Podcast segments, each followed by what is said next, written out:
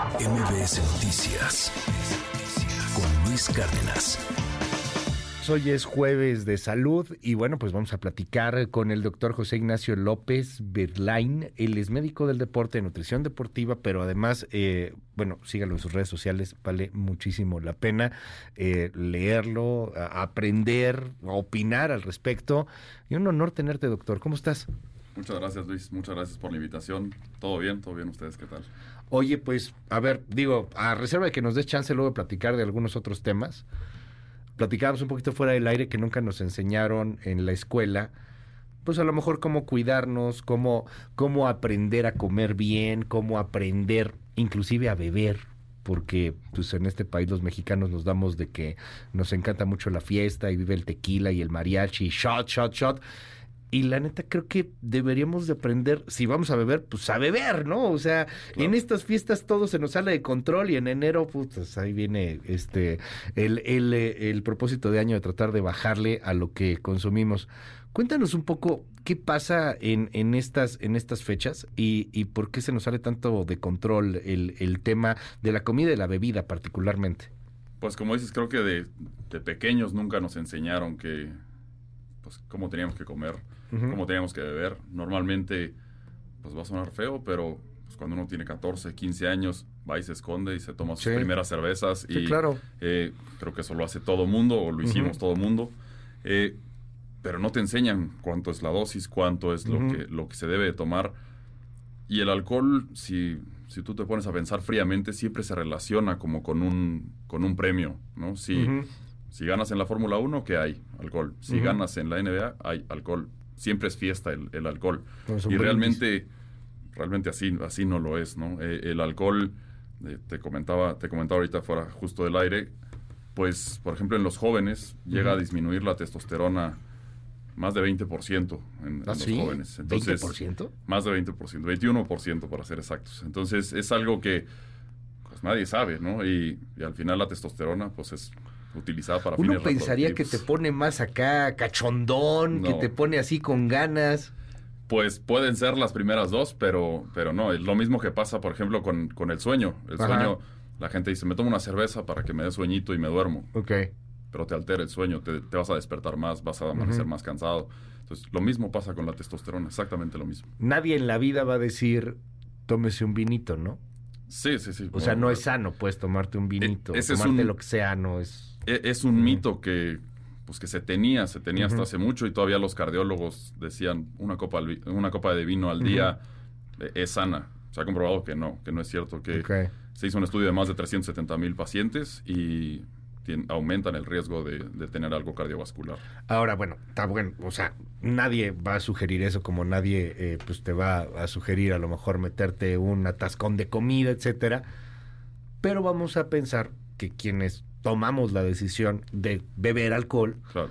¿cómo lo hacemos un poquito más responsablemente en estas fechas? Mira, la, la dosis que está catalogada como un poco más sana, por así decirlo, porque la dosis sana es cero, pero la dosis que es la, la apropiada es para mujeres una, un trago al día o menos de siete a la semana y para hombres 14. ¿Me puedo tomar los siete un día? No, no. O, los 14, ah, el, doble. El, hombre es el doble. El, hombre es el doble. Normalmente es por el peso que tenemos. Los hombres somos un poco más pesados. Pero, por ejemplo, en mayores de 65 años, ahí sí nos emparejamos. Y en los dos es menos de, menos de 7 a la semana. 7 a la semana en el caso de mujeres, 14 a la semana en el caso de hombres. Sí. Y también hay que ser conscientes. Es una cerveza o una copa de vino no vayan a pensar que una caguama, una botella de vino. O sea, 14 botellas de mezcal, ¿no? Exacto. a la semana. Así cambia la cosa. A ver, eh, en estas fechas, pues obviamente te, te, vas pasando. O sea, esta es la dosis sana, ¿no? Pero eh, he escuchado este asunto en donde dicen, oye, a ver, cuídate y tómate una cada hora, por ejemplo. O sea, en las fiestas. Porque en las fiestas habrá quien se tome 14. Sí, o más. O más. O, más. Eh, y en eso, pues creo que todo mundo, como te dije, todo mundo lo hemos hecho. Sí. Normalmente te dicen que una por hora, porque es más o menos lo que puede metabolizar tu, hígado. Ok. El hígado, además de muchas otras cosas que hace para desintoxicar tu cuerpo, pues es el que va a metabolizar el, el alcohol. Si nosotros además le ayudamos con un vasito de agua, agua mineral o algún líquido para diluir, pues es mucho mejor. El problema es que mucha gente lo que quiere pues es emborracharse, no, no quiere cuidar tanto a su hígado en ese momento. Entonces, si yo les digo, tómate una y luego tómate un vaso de, de agua, pues, nu- nunca van a llegar al... Sí, a- claro. a- al- Al- al- a mi objetivo que Exacto. es perderme. Exacto. O sea, a mi objetivo que es desinhibirme y bailar, ¿no? ¿Por qué, me desin- ¿Por qué me desinhibo? O sea, porque esto también lo que va pasando en el cerebro es súper interesante conforme vas tomando más alcohol. O sea, en la primera empiezas a sentirte distinto, en la segunda ya te atreves, Claro. en la cuarta ya andas Claro. haciendo un desastre. Mira, lo que pasa es, nosotros en, en el cerebro tenemos diferentes zonas. La parte frontal del cerebro es la que nos controla, ¿no? Los pacientes cuando están desfrontalizados, pues no tienen filtro y dicen muchas cosas. O, eh, por ejemplo, en los pacientes que tienen Alzheimer, pues se, se desinhiben y pueden salir sin vestirse a la calle, Sí. por ejemplo. Eh, así empieza, el alcohol empieza a intoxicar de Ujú. enfrente para atrás. Ok. ¿Qué es lo que tenemos hasta atrás? Hasta atrás tenemos como el bulbo raquídeo, que es la supervivencia. Si llega hasta allá, lo primero que te va a hacer es vomitar. Ok. ¿Para qué? Para cuidar tu salud. Entonces, si ya llegaste hasta ese punto, ya No, tu bueno. cuerpo ya no puede más. A ver, empiezas primero desinhibiéndote, o sea, con la parte frontal del cerebro. Es bien interesante esto. O sea, empezamos con la borrachera, primero a, a- a la parte del frente del cerebro y terminas en la última parte. Eh, ¿Hay maneras de detectar hacia dónde voy, en qué nivel estoy?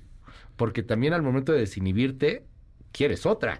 Y ya no está este Pepe Grillo que te dice, ya bájale, ¿no? Claro. ¿Hay, moment- hay, ¿Hay alguna manera de, ya me estoy pasando, me estoy empezando a marear, no sé, algo?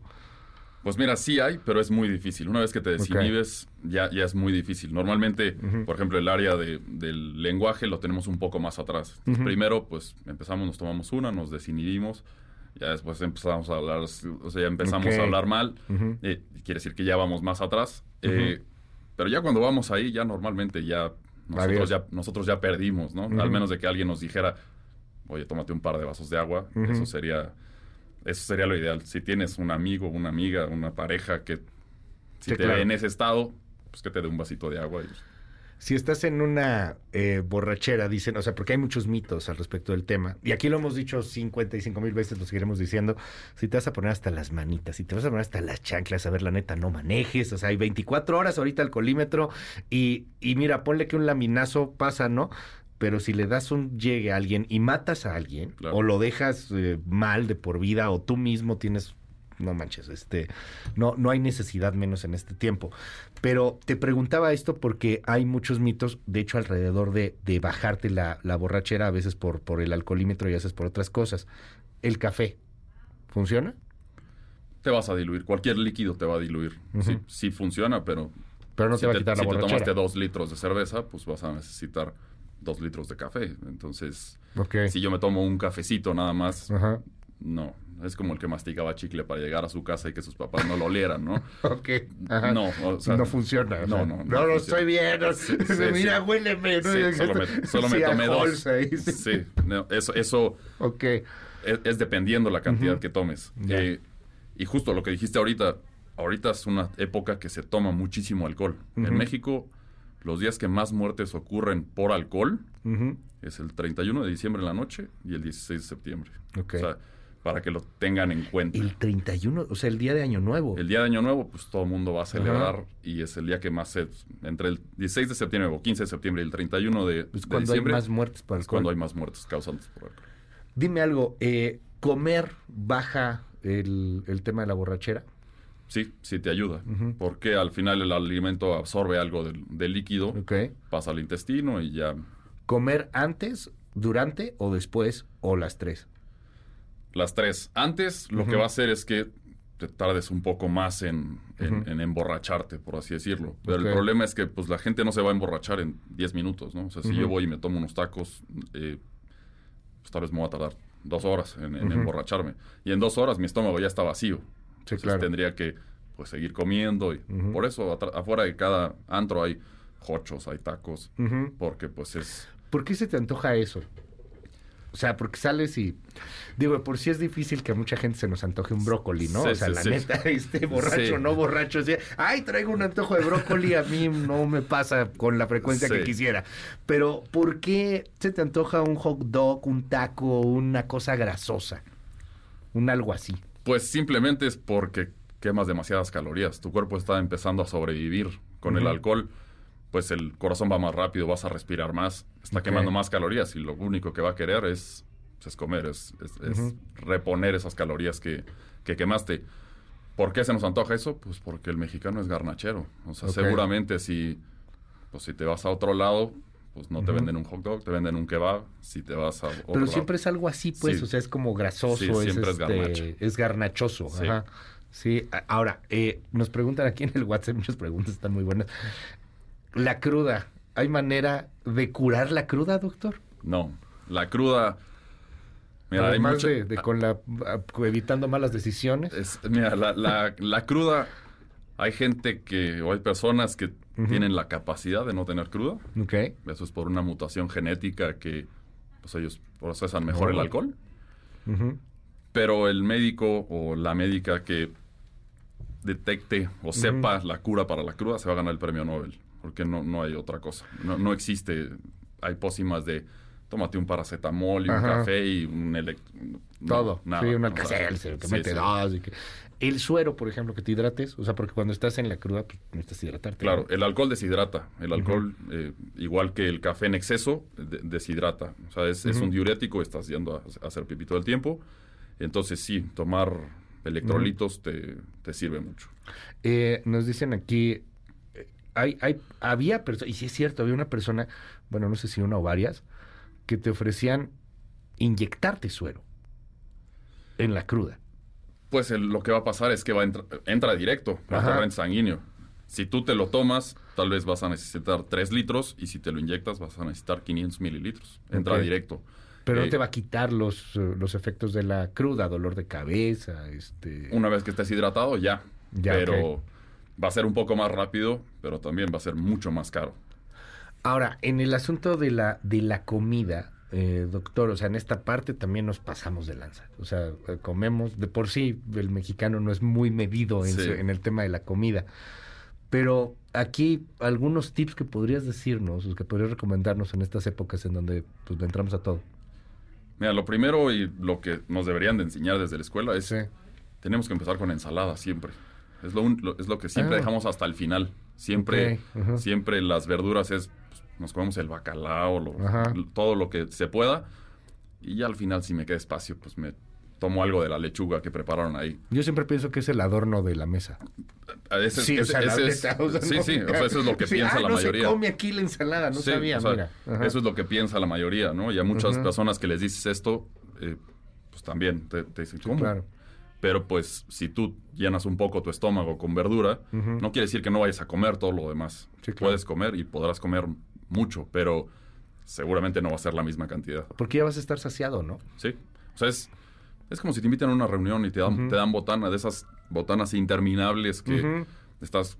Y a la hora que llegas a la cena ya, pues sabes que sírveme poquito porque me, Sí. me llené de papitas o me llené del o- Lo mismo te va a pasar si Sí, este es un super tip, ¿eh? o sea, métete primero verdu- verdura, o sea, ensalada. Sí. Sí, Sí, ta- y, no ya. te tienes que comer la ensalada completa, un plato normal de, de- de ensalada. Ajá. Y, ya eso le vas a bajar bastante. Exacto. Está, está bueno, se nos, se nos va el tiempo, hay muchísimas preguntas, está muy, muy buena la, la conversación, de verdad te, te aprecio muchísimo. Eh, nos dicen aquí, yo tomo una onza de mezcal y al otro día otra de vino tinto en la noche, pero es lo único que tomo, ¿está bien? o sea, pues no hay, no hay bien o mal, ¿no? O sea, el Sí, mira, recomendable es cero. Estás pero- dentro de los dentro de los límites permitidos, pero sí, el- Sí. lo recomendable es, es cero. ¿Es cierto esto del aceite de oliva antes de ingerir alcohol? No. No sirve. To- todos esos son, son mitos urbanos. La Eh, leche, Nada, nada. O sea, lo único que va a pasar es los que toman aceite de oliva, es como si se tomaran un omeprazol. Lo hacen para que no les dé gastritis, pero no, no para otra cosa. Doctor, te aprecio muchísimo. Eh, te seguimos en tus redes. ¿En Estoy, dónde estás? Estoy en Instagram y en X o Twitter como arroba ayuda médica MX. Muchísimas gracias, doctor. Gracias Y, por y cierto, felicidades. Eh, acabas de ir a Acapulco, vienes regresando de Acapulco, estuviste dando ahí consultas. Sí, estuve 30, Bien. di- 30 días allá. Eh, vuelvo ahora en Navidad a regalarle juguetes a los niños y a las niñas. Pero, pero sí, la situación es un poco difícil, pero poco a poquito iremos saliendo adelante. No, y qué bueno que se está haciendo y que hay trabajo y que hay gente como tú que está echándole ganas. Gracias, gracias. de verdad, muchas gracias. Gracias, por, la todo. invitación. MBS Noticias con Luis Cárdenas.